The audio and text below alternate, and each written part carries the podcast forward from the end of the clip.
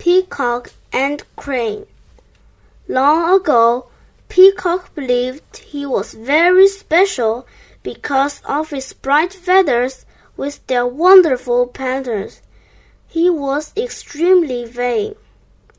Peacock would stare at his reflection in a puddle.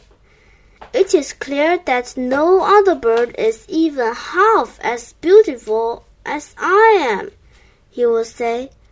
I am the most beautiful bird in the whole world. He thought that the feathers of other, of other birds were very dull indeed.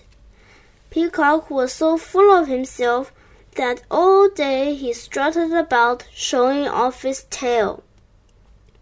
He wanted everyone to notice how special he was.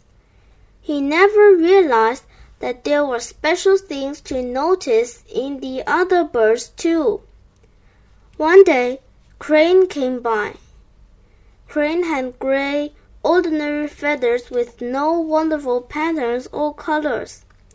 Peacock felt very sorry for him.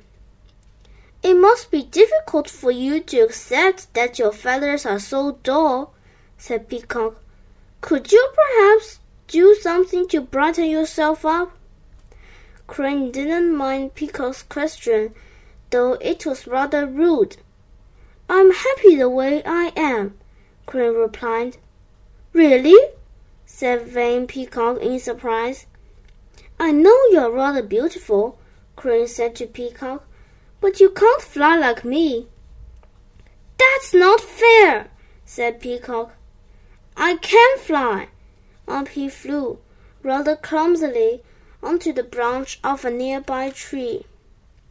Crane flew up to join him.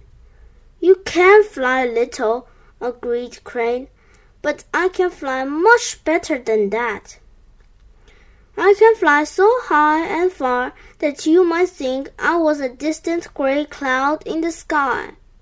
I can fly for miles over the rivers and mountains. You see, your bright feathers are not as useful to you as my dull feathers are to me. Peacock flew back to the ground and spread his grand tail again. However, he found himself suddenly wishing that he could fly as well as Crane.